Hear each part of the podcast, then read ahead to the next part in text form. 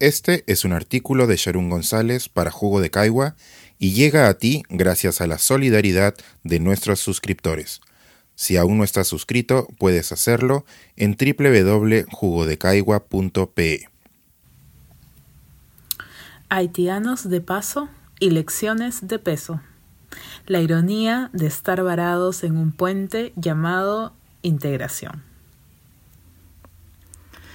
Todas las personas hemos migrado en algún momento de forma literal o figurada. Migramos de un distrito a otro o migramos, entre comillas, de un servidor de telefonía celular a otro. Mi abuela, por ejemplo, migró del campo a la ciudad. Así, vemos que podemos experimentar la migración incluso indirectamente, como parte de nuestras historias familiares.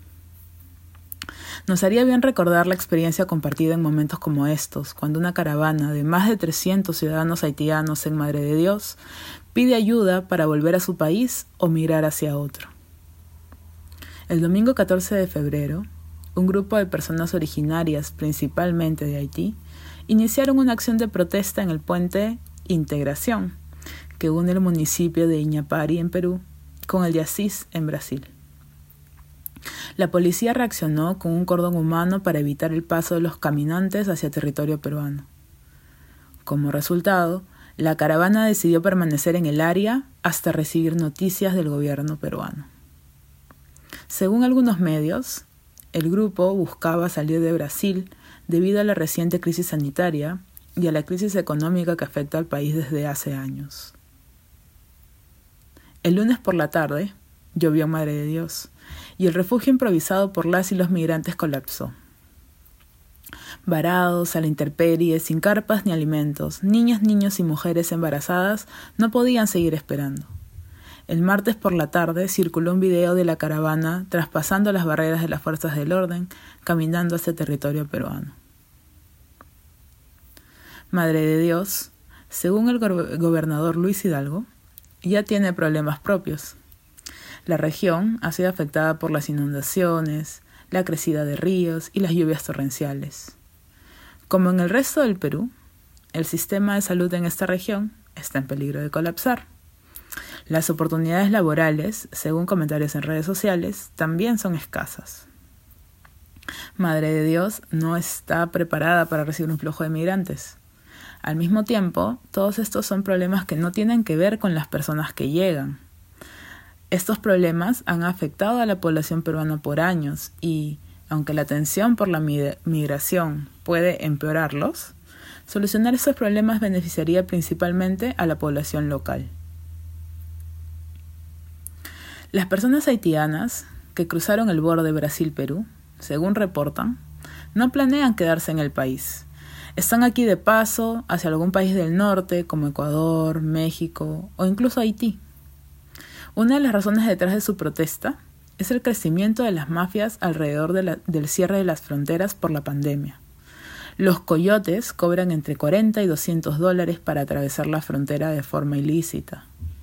Por esto nos sorprende que los migrantes estén dispuestos incluso a pagar por un transporte seguro y legal hacia Ecuador si el gobierno peruano lo provee.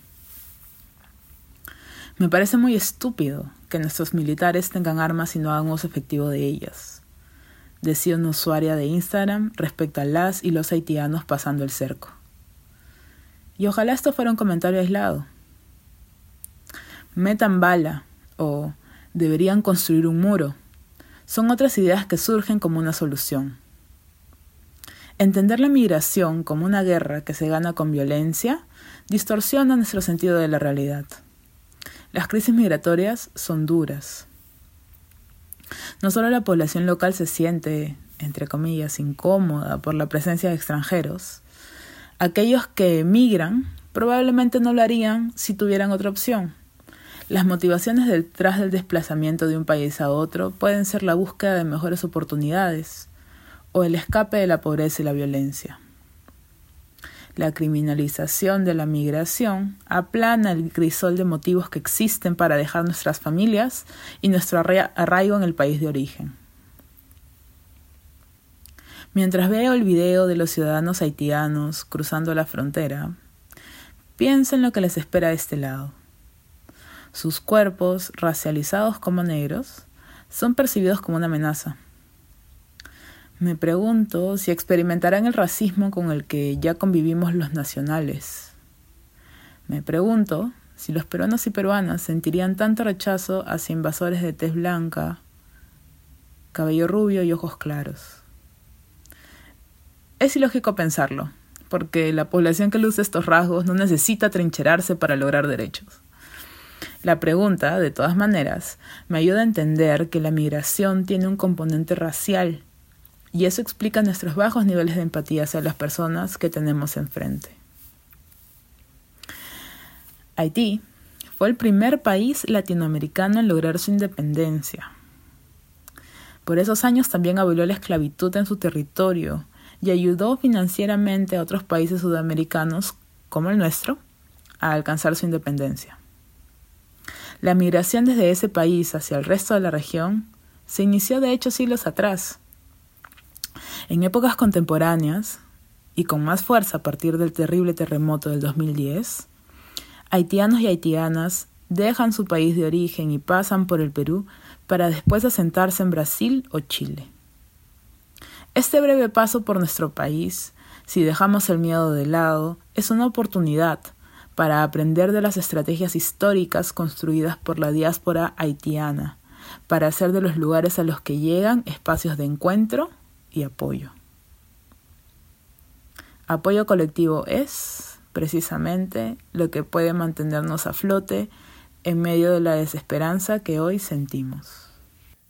Este es un artículo de Sharon González para Jugo de Caigua y llega a ti gracias a la solidaridad de nuestros suscriptores. Si aún no estás suscrito, puedes hacerlo en www.jugodecaigua.pe.